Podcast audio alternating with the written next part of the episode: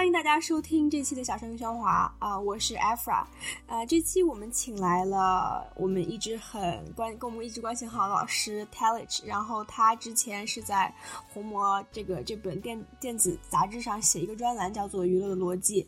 呃，然后他之前写过一本书，叫做《美天堂在上，美国在这儿》，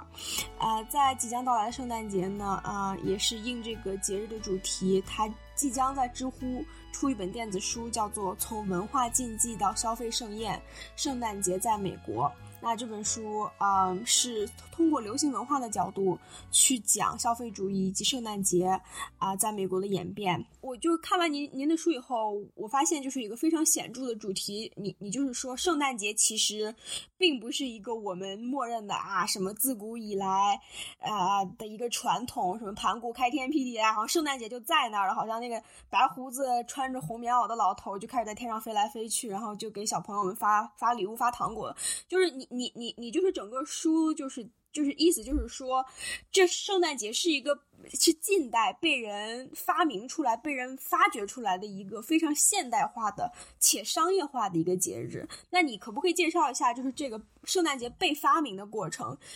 简单的说，就是在美国刚建国的时候，呃，他们是不过呃，不能说是不过圣诞节的。是美国呢，其实没有一个就是说国家的节日，就圣诞节不是一个国家的节日，就是可以这样想，就是说美国在刚建国的时候，它是一个呃很多个文化的共同体，因为它是是很多个殖民地，虽然都是英国的殖民地，但是呢，其实呢，呃，他们不同的政治立场或者教派的人，他们占领了不同的地区，最后形成了不同的这个呃文化区。啊，比如北方的清教徒，中这个滨州的贵格派啊，还有就是南方的这些这个呃嗯天主教，还有就是新英格兰那个呃不是什么新英格兰，呃英国的这个国教徒，他们在呃偏南方一点，再南方有这些这个呃这个奴隶制的种植园呀，或者说西部，他们这些是非常多的不同的文化区，这些文化区呢，他们。嗯，就没有一个共同的呃这个主题文化，尤其是像这个在呃这个圣诞节呢，在清教徒那边呢，他们认为呢圣诞节是呃英国圣公呃这个国教徒他们过的，所以说说呢，他们他们不能过，因为过了呢就相当于是呃相当于承认了。这个英国政府对他们的统治，虽然说他们还是个殖民地，但是他们是为了逃避这个呃英国的这个宗教迫害跑过来的。呃，当然了，也这一定程度上也是因为这个清教徒，他们很早的时候他们就呃就是反对偶像崇拜，就他就不希不希望过这个节，所以说呢，这个东西慢慢的就成为了一个焦点。呃，所以说呢，在最早的时候呢，在整个这个殖民地地区呢，就形成了一个。呃，各地各各个过各地的形式。那北方的这些就是东北部的新西兰地区呢，他们呢就是说不主动过圣诞节，那个因为这个英国政府那边强制他们，嗯，不能够反对，所以他们就也不管，他们基本上就等于是默认说，呃，就是不关注这个节日，也不承认这些节日，就跟就该该干啥干啥，政府啊这样。然后呢，呃，这就是一个。在最早的时候，至少在美北美是这样，他们并没有直接去继承欧洲的一个国的一个圣诞节，呃的一个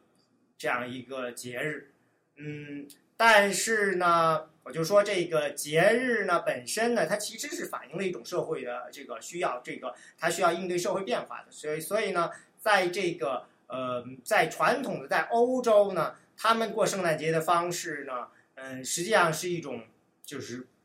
来释放一个呃社会阶层的僵化而造成的一种贫富差距的一这样的一种情况，所以说在圣诞节的时候呢，他们会跳出来呢，让云让这些底层人士呢上街去呢唱歌闹一闹，然后去要钱啊这样的一个，就有点像是就是他们管这个叫上下颠倒式的一种狂欢节的形式。这种形式呢，呃，在这个欧洲和英国都很普遍，但是呢，在美国呢，这个因为呃，其实美国呢，别的没有，就是社会资源丰富，所以说任何人过来，他们都可以有自己地过，所以说就是属于，呃，他们觉得就是说我们不需要有这样的一个呃，去释放这种贫富差距的这种呃阶层关系的这种压力的一个情况，所以说他没有这个过这种狂欢节的形式。对，因为他们就是美国比较地广人稀，就是穷人和富人不经常打照面，就是我们反正也不住一起，我们也没那么多矛盾。呃，确切说吧，嗯，其实呢不没有什么太多的底层的人，因为呢土地是最大的资本，如果你有地了的话，你根本就你就不是穷人了。所以说呢，在在开始的时候呢，他们呃美就是说在大部分的呃地区，因为美国都是大部绝大部分地区都是农民嘛，他们其实是没有这样的一个贫富差距。那有，当然也有例外了，比如说在新英格兰地区，比如说康涅狄格有这个叫做呃有一个节日叫做黑人选举日，嗯，因为呢有很多黑人呢在那个时候呢，呃他们大要么就是奴隶，要么呢他们基本上就是属于没有土地的最穷的人，所以呢每年有一天给他们一个节，这个节呢黑人不仅能够上街来呃要东西闹事来狂欢庆祝，而且他们还还会选一个黑人州长。然后呢，这个黑人州长在那一天可以做一些，就是帮助黑人的一些实质性的一些呃政治上的一些决定，就那全一年就这么一天，嗯，这就也可以就是认为是在那个时代有这么样一个情况。就是象征性的、洗脑性的，就是说我给你们一天时间，让你们当家做主人，所以剩下的三百六十四天，然后你还可以，你还是得乖乖当奴隶。对，这是一个妥协，这是对，这是相当于是一种妥协。如果你承认了这个了，你出来庆祝了，相你就相当于承认了，在剩下那些日子里，我都是一个社会最底层的，或者说我就是个奴隶，就这样一个情况。嗯，这个呃，那但是这种情况的前提就是说，你社会能控制住这些人。所以你才会大胆放心的让他们出来闹，嗯，但是呢，等到这个社会发展了以后呢，呃，社会贫富差距增大了后，如果这些白人也出来闹，这就是一个问题了。因为这个美国社会没有这么强的一个社会传统能够控制这些人，教会的形式非常，这个势力非常弱，然后政府呢，就大部分地方呢，这个政府也比较很弱很弱，所以说呢，呃，他们缺乏一个这个。呃，根深蒂固几百上千年的这么样一个社会的一个阶层的这样一形式去控制住这些人，让他们的这个呃这种不满能够有序释放。所以说呢，这个时候呢，就需要创造一个呃节日出来，或者说不是说创造一个节日，是要创造出足够多的这些节日出来。这个节日呢，实际上一定程度上就是用来调剂，就是说重新去这个定义这些社会关系，然后让大家安于其位。那圣诞节就是这样一个被试图被创造出来的传统，呃，传统，就是说他们会意识到说，我们就要重新创创造这个圣诞节了，呃，这个还是有意义的。但是这个圣诞节呢，不能像欧洲似的让大家出来闹，所以我们有一个形式，这个形式怎么办呢？那不能出来闹，我们就在家里自己过，这样就有这样一个想法。那呃，这个这个呢，就是在这个主要是在纽约的时候呢，有一波人呢开始想这个事情，但是呢，最后呢，被大家这个形式接受是这个。呃，就是通过圣诞老人这个形式，就是 Clemens Clark Moore 这个人，他写了这么一首诗。这首诗就是叫这个 A Visit from Saint Nicholas。这个诗里头呢，就找了这个把，就是这个圣尼古拉尼古拉斯把他弄成了这个圣诞老人。虽然就是说之前的时候，圣尼古拉斯这个形象呢，其实是一个挺受大家欢迎的形象，呃，因为他是一个罗马圣人嘛，呃，而且这个圣人呢，据说呢，他干过很多好事儿。比如说救过一些在灾难中人啊，或者有一个父亲要把女儿送到妓院去，他就把那个女儿给呃买出来，然后还教育大家，就是他属于这种有钱、急公好义，然后呢又很有能量的人，所以说大家都很喜欢他，就把他的生日十二月六号定为一个很好、很吉利日子，然后很多人都把他们拿来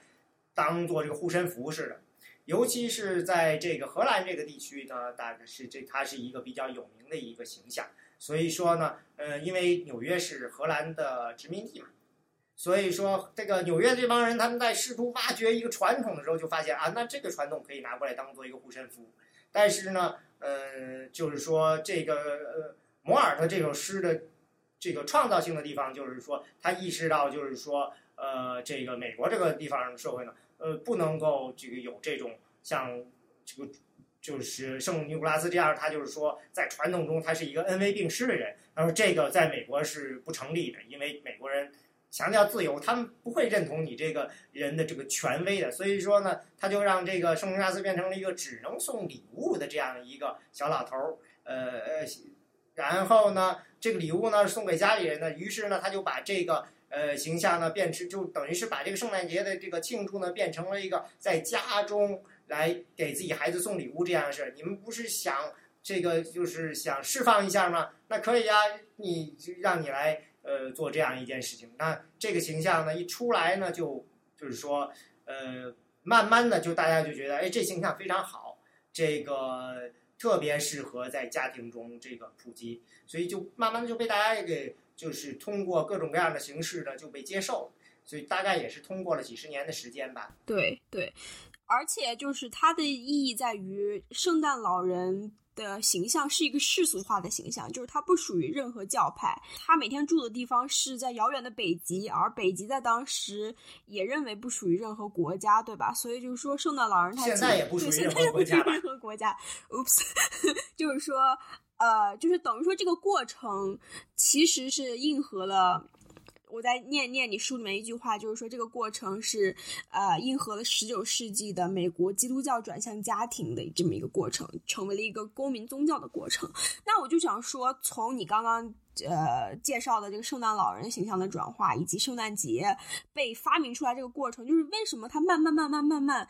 就变成了一个以消费为主导的这么一个节日呢？就如果说你你在美国。住时间长你就知道了，就是当你这个今今年进入 Thanksgiving 进入感恩节的时候，那你就进入了一个大型而漫长持久的这么一个购物的整整一个月时间，你基本上所有的商场都在各种打折促销，然后买买买，然后买完之后，然后开始哎，圣诞节了，开始给家人送礼物，就是你你家你你就数人头吧，你家里有十个人，那你就得买十份对吧？然后你每个人都得给一个，那你说最后他怎么圣诞节就被变成了这样一个非常消费主导、这种消费狂欢的这么一个节日呢？生产上来了，你就有一个消费的需要，你要需要解决。但是这个消费的过程呢，从清教徒的角度呢，他们还是就是说，他们对如何消费是有非常强的想法的。就是说，他们希望你是就是是要有道德的消费，你不能够说是呃这个真的就是胡乱的花钱。但是他们又同意呢，就是说你挣这么多钱，理所应当是要花的，这证明上帝这个恩典你啊，这个，所以说这里头呢，其实有，嗯，美国这些清教徒，他们其实在很长一段时间，他们都一直在要解决的就是这样一个事：我是一个普通人，但是我又不是一个普通人，这样一个这个形象问题。尤其是对那些就是做的做的比较好的有呃有钱人或者说才能出众的人，我怎么去说我是普通大民众中的一员，但是我又比你们不一样？这就是他们一直要需要解决这样一个矛盾。那这这个事情上呢，就是消费这件事情上，就是有这样一个情况，就是说我怎么样使劲的消费，但是又在道德上是能够被接受的。那这个圣诞节这件事情就变成了一个。呃，这个啊，这个事情是非常道德的，因为我在圣诞节的时候去买礼物这件事情是这个是符合就是呃道德上需要，因为这个这是一种呃很重要的家庭仪式。这个家庭仪式就是因为当时呢，我就说美国人呢开始呢就是在呃重视这个家庭在这个社会中的这个位置，是因为在。这个工业前工业社会之前，这个家庭就是基本的生产单元，你是这个没有什么好嗯说的，就是呃，但是呢，等到这个开始进入到工业化以后呢，那很多人就变成了就是打工的人了，他们开始失去了这个成为所谓的就是说一个这个，首先自很难成为自己成为一个业主。第二个呢，就是说这个，因为有有打工的这件事情呢，呃，所以呢，慢慢的呢，这工业化社会他们就开始转换成了，呃，就是希望这个家庭就扮演一个女人在家庭家中就是做家务，男人出去挣钱这样一个新的这样一个形态。那要不让这个形态被大家接受呢？他们就把这个家庭给神圣化。这也是一种就是说，因为美国没有一个国教，有很多很多的不同的教派。最终呢，你要形成一个共识的话呢，你必须得把基督教的各种教以一个比较世俗的形式，那个大家所有人都能接受的形式去接受。那当时就是用了这样一个就是家庭的神圣化来作为这个一个过程。那家庭神圣化了以后，家庭就是一个呃，就是一个教堂，它它这个卧室就是你的属于这个祭坛是一个地方。所以说呢，你就需要有仪式。那这个圣诞节就是这样一个仪式。呃非常合适的一个仪式，就是证明了男人出钱，女人买东西。呃，有很多类似这样一况。这个当时就有很多类似这样的一个呃形式，而且有很多文化作品去加强这种感觉。比如说这个呃那时候比较流行的这个 melodrama，这个我们管它叫言情剧，啊，我觉得其实更接近于苦情戏吧。呃，这个可能大家比较容易接受。像最著名的就是 Uncle 呃这个 Uncle Tom's Cabin，汤姆叔叔的小屋，那里头就是有一个很非常典型的一个圣圣女形象，这个 Little Eva。这样的一个形象，这就是属于他就认为就一个纯洁的女性可以去救赎这个社会这样一个这个形象，这就是属于这种嗯很典型的一个试图把这个女性形象给提升到一个宗教级别的一个。呃那这个圣诞节也是这样啊，他把这么样一个购物送礼这样一个事情变成了相当于是认为这是一个道德的事情，而且呢你要给最亲的人送最好的东西。然后呢，你还要需要给其他的一些普通的朋友啊什么也送一些东西。那对于搞这个呃做生意人，这太好不过了。你一个人要是买东西，只是为自己买一份才多少钱？如果你要需要给所有人每个人都买一份，这一下我就这个就是这个所有的商机就扩大了好几倍。所以这这个东西一旦形成了这样一个呃消费是道德的以后，就。会迅速的就制造出很多相应的文化产品去强化这个概念，然后最终就就捆绑起来，然后呢，就像你刚才说的，就最后就形成了一个购物季。这个购物季的概念的最很重要的一点就是，啊，随着你消费的能力增强，或者说生产的这个经济发展的消费能力变得高了以后呢，嗯，你就不满足于这种男人在外面，女人在家里的这种形式了。因为这样的话呢，呃，就就是简单说，就是女人和家和孩子在家里，那只有男人在外面消费，这个消费的能能量太能力太低了，所以你需要把大家拉出来，拉出来变成全家性的消费。这样的话呢，你的消费能力才能增加。所以说呢，就会有出现了这样一个这个购物季，不仅是一个简单的一个购物季，那就是需要大家要出来，出到门街上来去，到街上去。看去买，比如说，就像现在应该就是说，呃，那些，不管是纽约啊，任何一个大商场，他们都会把自己的这个店布置的非常非常漂亮，弄得跟一个旅游景点似的。这就其实也是一种我需要把你们拉出来，这都是当年弄出来的传统。我觉得现在好像这些店还都在互相比拼这些怎么样，这个圣诞橱窗这样的，这其实是有的。对对对，就就是呃，想和听众们去就是说一下，就是就是就比如说我们每当聊起来美国流行文化。这个含义的时候，我们肯定就会想到好莱坞的那个白色的那个 sign，在在在那个山头的那个 sign，然后我们会想到 Kim Kardashian，我们会想到 Allen，我们会想到各种脱口秀，我们会想到自己曾经看过那些迪士尼的电影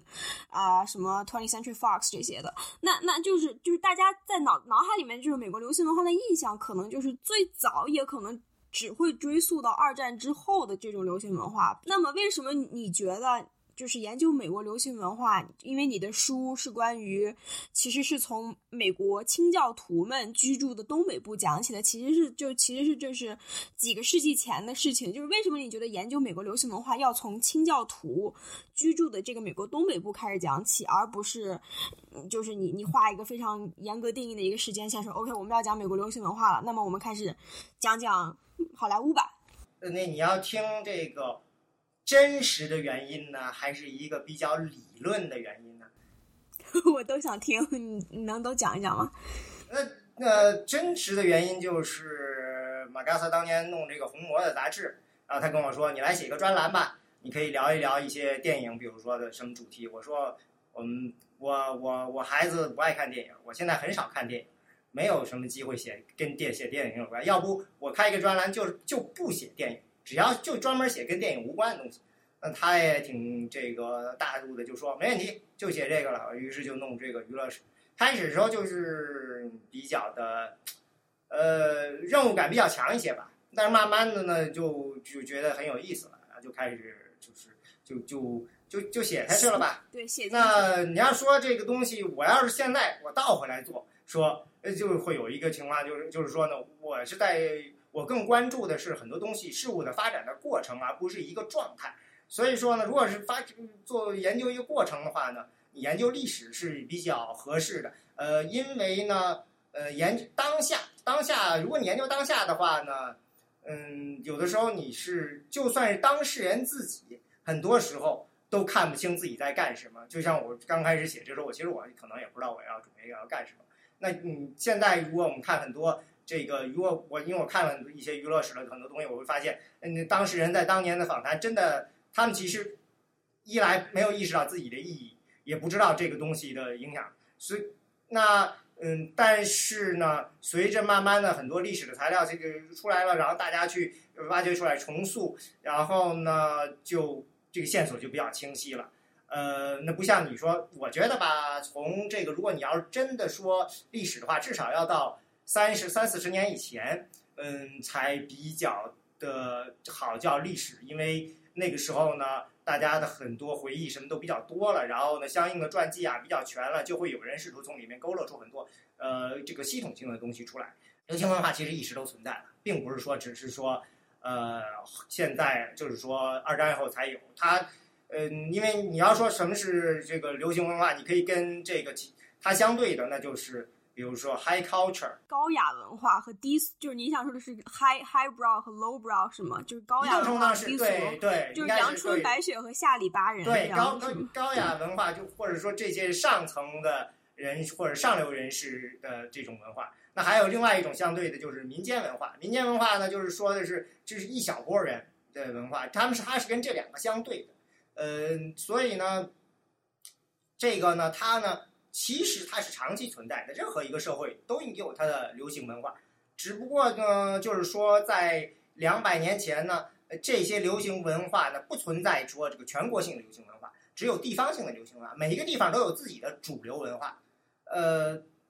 那我们现在说的这些流行文化呢，你说的这些，比如说这个好莱坞啊，刚才说的这些脱口秀啊什么的，大家都是基于现代的这个工业生产消费模式的。呃，就是，而且是一个很全球化的一个，对对对，这个基于这个这个 mass media 这种大媒体的，他们是或者说呃有这种 cosmopolitan 的这种呃这种性质的，这个是现代生成的。但是呢，这个如果说流行文化，它这个嗯，就比如说如果出现这种全国性文化，首先前提是你得有一个全国性的媒体，嗯，所以说这种全国性文化大概是应该是在。十九世纪中的时候开始出现的，到二十世纪初的时候就比较的真正兴起了。但是其实一直到二战以前，就是说这段时间美国一直都是有两条线，一条是全国性的这个呃文化，就是看上去像是一个已经形成了一个全国文化，但实际上各地是有这个自己的地方文化。到了真正是到了二战以后，这个地方文化才真正的开始，就是说呃挑战这个。全国文化，或者说呢，之前的这种全国性文化，他们叫全国性文化，实际上他们最早时候就是纽约地方文化，然后呢，加上到后来到了二十世纪时候，就是纽约好莱坞连线，嗯，他们决定了一个全国性文化。但是到了这个二战以后呢，真的就是说很多地方性的文化呢开始上升到全，可以上升到全国性层面。最典型的就是这些呃，这个摇滚乐，它摇滚乐基本上就是说。Elvis Presley 刚才说的是孟菲斯的，那这个我们知道就是反文化那个那种旧金山的，呃，得嗯，所以就是说嗯，出呃，等一下还有什么？那爵士乐，爵士乐是从南部。爵士乐你可以对，它是是南部的，但是爵士乐最终正被接受，每一个爵士乐的流派在被接受，实际上还是通过纽约。你看他们就是说，他们从新奥尔良传出来以后，他们会进入到。呃，这个 Kansas，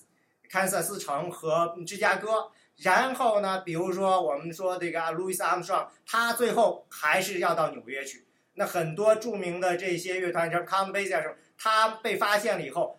这个必须得把他给搬到纽约去，然后他才能够形成全国性的影响力。这就因为他是在战前的这种文化，在战后就不是了。像战后的像这个乡村音乐。呃，在 Nashville 一直在，但是在战后的时候，它可以从 Nashville 以 Nashville 为中心，形成变成一个全国性的这个文化。就是说，这战后我们看到的美国的流行文化就变成了这样一个多元化的、多个这个中心、多中心的这样一个全国性文化，最后乃至于你说的这样的世界性文化。呃，但是呢，你要是真的追溯这个文化历史的话呢，啊，即使我说虽然有多线，但是很容易你就只是集中在纽约了，因为呢，呃，他们喜欢谈第一个最早的。那最早的话呢，就是说呢，一个流行文化，你的流文化的发展速度的话呢，你你是需要一个什么呢？你需要的是密度，人口密度、资本密度。人口密度就是你得有足够的这些创作者，然后足够的消费者。你要有足够的消费者，足然后他们有钱能够消费，你有了这样的一个强度，这些这个创作者才会有不停的去进化，它进化速度才会快。所以说，最后最终呢，这个文化的中心呢。会在纽约这样一个地方，因为它是媒体中心、出版中心，它是资本的中心。呃，然后呢，呃，它所以它会是大部分的这个美国流行文化的最冲在最前沿的这一部分，并不代表其他地方没有，而是它会它是在呃最前沿的。所以说，它又正好是一个怎么样一个地方呢？呃，北它北边一点就是清教徒。然后他自己又是东部最大的港口，所以不断的有新移民冲呃冲入。他自己又是最早工业化的，所以它是一个各种各样的社会变化的一个交汇点。那在他之前，对吧？清教徒在是在美国是一个主导性的势力，所以说呢，就会看到有这样一个主流文化不停的去吸纳改变，然后这个吸纳这个新的这些边缘文化，同时也在不停的改变自己这样一个过程。我觉得就是工业化也是一个非常重要的原因，就是说，因为之前就是消费文化这件事情，其实只不过是，就是上层阶级可以掌握的一个一个一个特权吧。然后，但是就是工业化之后，当你流水线的工人拿到了每个月的每个月有一定的薪水，然后他这样子才有能力去消费一些大众文化。比如说当时，呃，二十世纪初的时候，嗯，纽约的移民喜欢去这个 Nickelodeon，对吧？他就是花。五分钱他就可以看一场电影，它其实就是一个，也是一个文化网民文化民主化的这么一个过程。呃，对啊，那这个其实就是说有不同这样层次的这种消费能力。最早像这个 Nickelodeon 是，呃，那你还可以有这个稍微贵一点的，呃 v o d e o 其实有五分钱的一毛钱价位，然后呢，戏剧有这个 Ten、Twenty、Thirty 剧院，就是就是属于这个。呃，然后呃，这这个有不同层次的这个消费，那比较稍微高一层次的就是音乐剧，再高一层次的可能就是歌剧，就是这样。嗯，对，这个但是就是说，像你说的似的，到这个时候呢，大家才开始走出门了，开始就是这个一个是有消费能力了，另外就是说制造的这个呃确实比较廉价，尤其是电影。就等于说资本主义。它其实是自发性的发明出来这么一套文化体系，然后去，呃，把这个文化体系当做一个载体，然后去，去把把它这个资本主义的这个这些这些特性都表现出来。对，就是说是这样的，就是很多时候呢，你可能觉得说这个这个文化跟商业这个东西你怎么区分？但是，我刚才就是说这两个东西为什么会贴在一起，不可避免贴在一起呢？就是因为呢，你这个文化本身呢，它提供了这个作为这个商业呃商品生产的一个和消费的一个呃两个非常重要的元素，一个是这个这个卖点，或者说这个商品是什么东西，比如说圣诞礼物，这本身就是个卖点。以前呢，你你得有一个东西，说我我我拿这个东西出来，我我拿出来卖，大家首先得知道这是个什么个东西，我才决定说要不要去买。嗯，所以说说呢，呃，就就像你在说，比如说你卖一个呃音乐，你总得说我这个是是个摇滚乐，还是现在是一个 hip hop，还是一个什么东西？那这个都是跟某个特定的文化和特定人群捆绑的。那因为有这个文化，所以他会给这个东西产品弄出个名字，有了名字了，你才好明码标价。那第二件事就是有了这个文化，通常文化都有一个价值观，很多时候都有很强的价值观。这个价值观本质上就是提为这个产品提供了一个定价标准，你可以去议价。因为很很多的就是说，就是最早的时候的圣诞的一些礼物，就主要是书嘛，就是这样，他们就知道了啊，因为我是圣诞礼物，所以我也可以溢价很多倍，也一样能够卖出去。这个就是一个对于对于这个商业来说，就是我需要的是一个商品的一个名字和一个定价的原则，我就可以去卖了。所以这就是一个很重要的元素，这点上文化跟商业消费其实这个在这样重重叠的，所以说一旦有了文化，就会产生文化产品，然后就会去消费。只不过就是说，呃，在具体的和追求的某一些方面是不一样的。比如说这个消费上，他有时候他他不希望这个文化载体的信息过于复杂，他希望这个东西比较的纯粹直接，告诉你这个东西一定要买。呃，比如说这个，我印象中前一段时间看过有一个非常有意思，就是说酒这个东西，酒本来品酒你可以说它是个文化，但是有一个人发明了给酒打打分儿以后。一下子这个卖酒就卖的容易了，为什么呢？就这就相当于说我需要一个价值标准，而这个价值标准越简单越好，它就是个数字，你其他东西、其他的复杂的那些东西就都不存在了。那这样的话呢，其实最有利于去呃卖东西的。当然，我觉得我估计真正品酒人就会非常生气，什么东西最后就变成个数字了。呃，嗯，大家觉得你这个东西。太商业化了，不符合这个那个文化。跟喝酒的人本来不应该是这样，你要自己去研究这个酒的味道什么的。你现在就弄成一个数字，就把它简化了，这可能就会产生矛盾。但是这个矛盾的背后是因为，就是说，呃，是因为有共性，这个共性相互利用了以后呢，但也有就是说大家的重点不同，所以呢就会产生一些呃这个矛盾。那最终的情况呢，就比如就算你是一个。呃，比如说我们现在说有反文化呀什么的，但实际上呢，它也一样是可以被销售的，因为你不管你怎么反，你其实反的是这个文化中的一个很具体的商业的模式或者是一个环节。嗯，我们经常说这个文化的时候，其实这个文化有很多面嘛，有这个不管有它的文化价值、纯粹的价值观那方面，有或者产品那方面，它也有它的人群，具体对应哪个人群。另外，肯定有这个文化产品的一个生产消费体系。那呃，很多时候呢。不同的这个文化，它共用的是同样的一个消费体系。这个呃，所以很现在其实反文化，它其实是反对的是这样一个消费体系。就像前一段时间我听了一个那个这个 Whole Food 那个老板采访，就是我弄 Whole Food 就是因为这个我们反文化的人希望有一个自己的一个呃 这个蔬蔬菜生产和贩卖的一个渠道，而不是走你们这些其他传统的这些蔬菜店。所以就是说我反对的是那个那个消费模式、生产消费模式，所以我要制造一个我自己的消费模式。但是从本质上就就实际上是，呃，一样的。你可以说再放到更高、更更大的一层上，你是其实是一样的。对，就是你再折腾，你也折腾不出资本主义这个次元，就是你你还是在原地打转。就是现在不管再多，就是什么小众品牌啊，还是一些就像后付，它就。自愈是一个非常独立啊，然后很特别的一些品牌，但是它其实还是，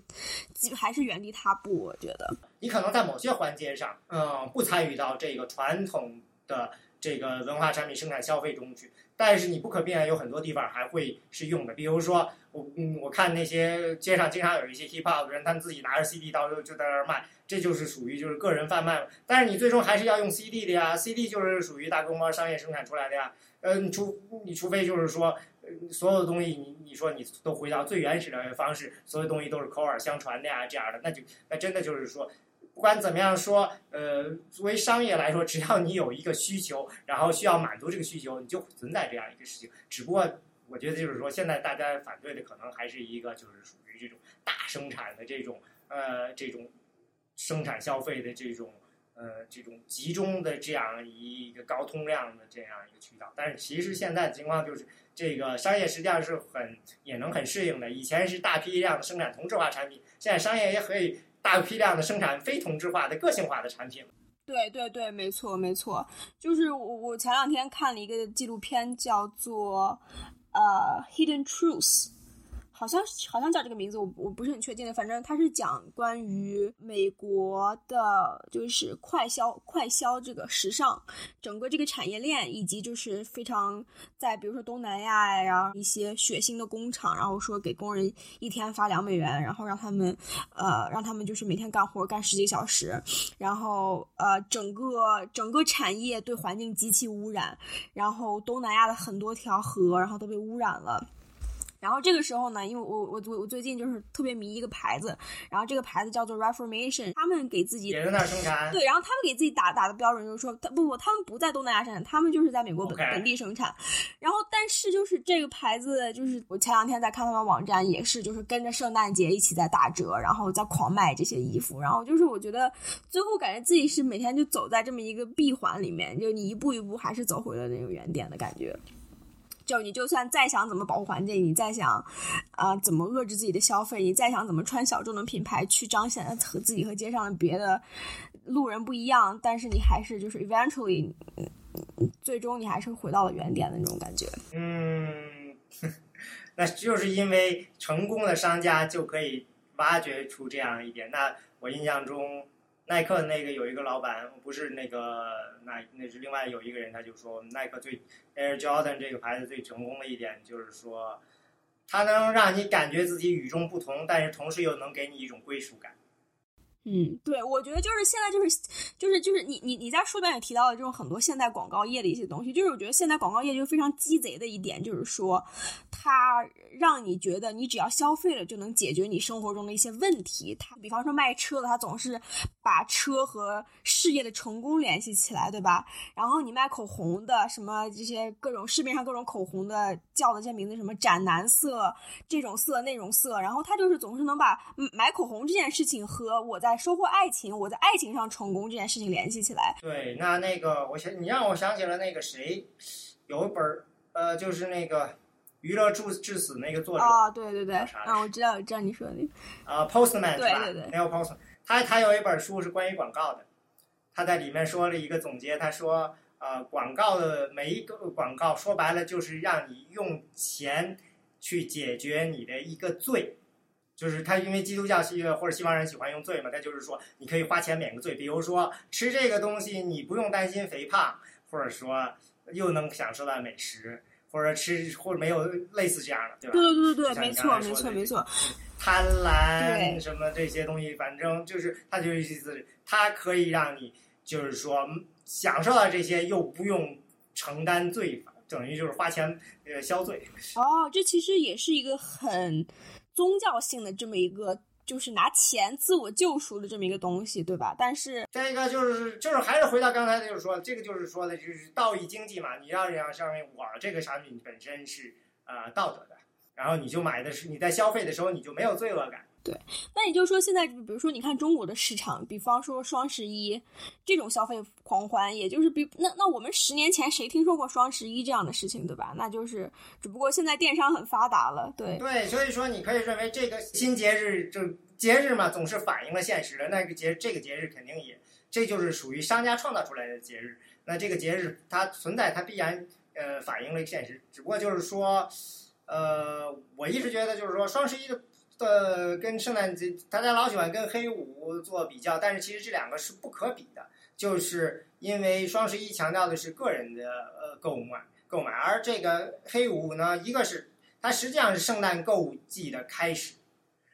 所以呢，它一个是它强调的是你是给别人买东西，第二个呢是它只是个开始，就是如果你说看这个一个东西，这个美美国这个商家零售的消费吧，黑五从一定程度上它只是说接下来一个月的，相当于是个预告片儿。呃，或者说是一个电影开画的那个周末，它可以预测接下来卖的怎么样。因为你要是看从消费的话，基本上就属于就是接下来几周是越卖越多，而不是说所有东西都集中在那一天。这就是让我很生气点，就是说我在黑五，其实我在黑色星期五那天我没花钱，然后我也没去傻乎乎的去什么排队，然后买各种抢购各种东西。但是，就比较让我生气的就是说，我其实最后还是陷入了商家给我的这个陷阱，因为我在黑五之后，我经常看到广告说，呃，你是不是错过了黑五的折扣啊？没关系，然后我们还有 Cyber Monday，然后 Cyber Monday 没有的话没关系，我们还有圣诞节的各种折扣，对吧？然后就是最后还是花了好多钱，最后还是。嗯，就买了一堆感觉自己没有什么用的东西。就中中国感觉也在走这条路，就是十双十一完了，还有双十二，然后双十二完了，可能还有什么什么别的节，对吧？现在过了年，应该就是春节前的购物，那个才真正的，我觉得是不是应该真正的开始？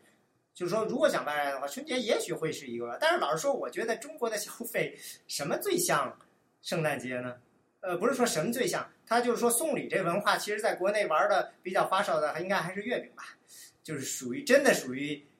为了给别人买而你肯溢价去买就是且大家从来都不吃的。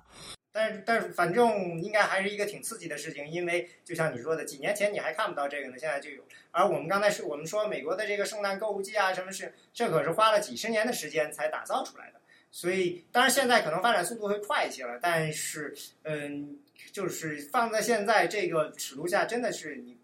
会很有意思的，因为会想你会想到就是说，尤其是现在你看了这些历史，你再看到这个会感觉啊，我现在。生活的这个环境，它可能会进化成什么样子？其实还是一个非常非常有意思的现象，因为你确实是在经历这个过程。对对对，没错。你就想想，比方说，呃，就是二零一五年出生的孩子，然后他成长个几十年，然后每年都有双十一，他可能会觉得啊，双十一可能真的是自古以来就有了。对，有这种感觉。嗯，那我就想问说，就是美国的流行文化有。大概一百多年的历史吧，呃，那它流行文化从最初就是在美国大陆上，这个流行文化，呃，它其实是一个比较民粹主义的一个。起源，我觉得，他其实是一直在打着这种反对旧世界、反对旧欧洲这种旗号，说我们要做给平民的流行文化。那么，你，泰勒斯老师，就是你写了这这么多关于美国政治、美国文化、美国流行文化的内容，那你觉得这一百多年流行文化的发展，对于塑造美利坚这个民族主义啊，塑造美国？呃，整个这个文化上的广义的文化的概念有什么样的影响呢？那你怎么你怎么看待美国人还有美国流行文化这两个这种动态的相互塑造的概念呢？我觉得在流行文化这件事情上呢，总是有一个就是说主流文化和边缘文化之间的一个交锋的过程吧。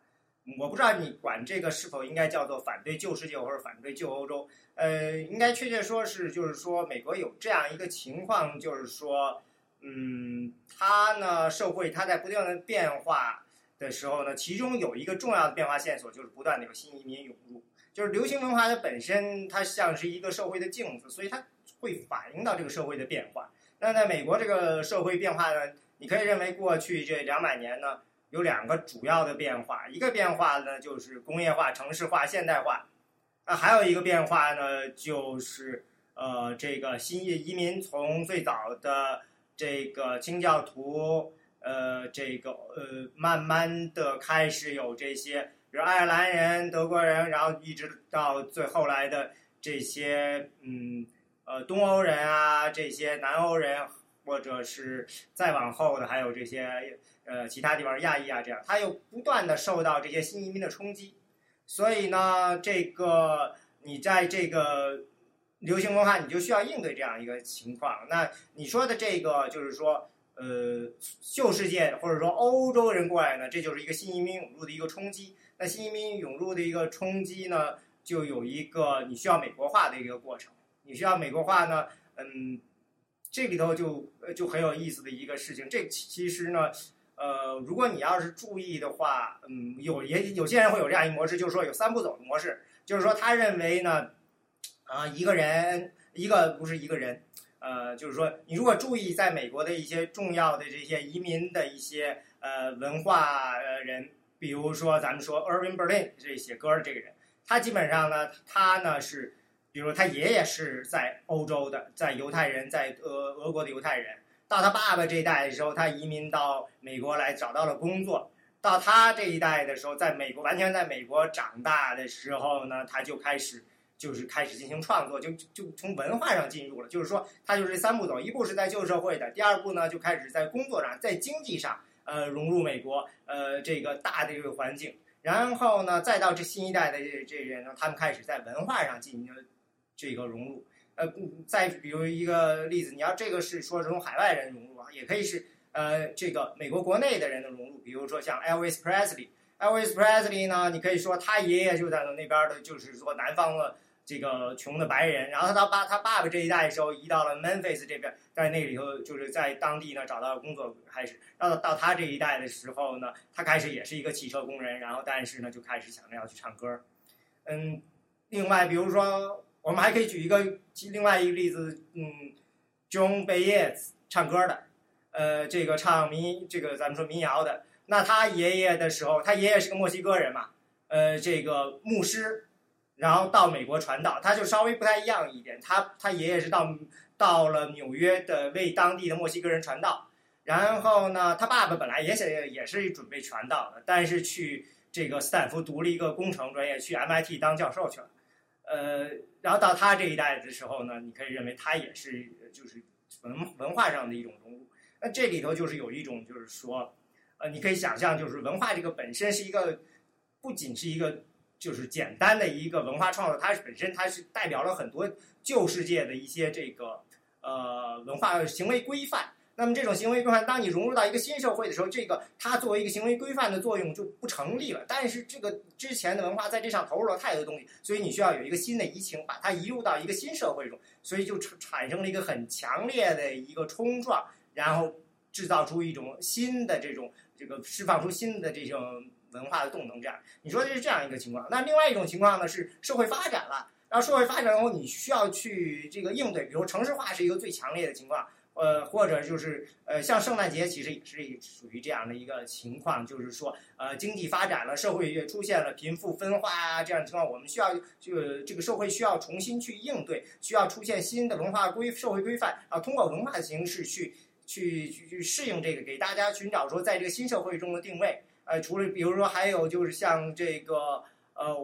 可以这么像 YMCA。YMCA 实际上就是这样一个形式，就是说基督教青年会这是属于，就是为从乡下进城的这些年轻人提供一个呃该怎么样重新适应这个城市生活的一方式，或者说这像摇滚乐，你也可以认为是一种，就是说这出现了新的年轻人，他们是这个中学生，那么这些中学生应该这个文化我们应该去怎么样去，呃，所以说就是两种情况，他们有的时候他们并并不能说是完全独立的，他们很多时候是交错的，但是我觉得你在。这个说这个这个流行文化的发展的时候呢，可以大概认为有两个这样的一个呃这个源头，他们在互相不同的呃焦灼冲撞，然后跟因为社会的变化而试图去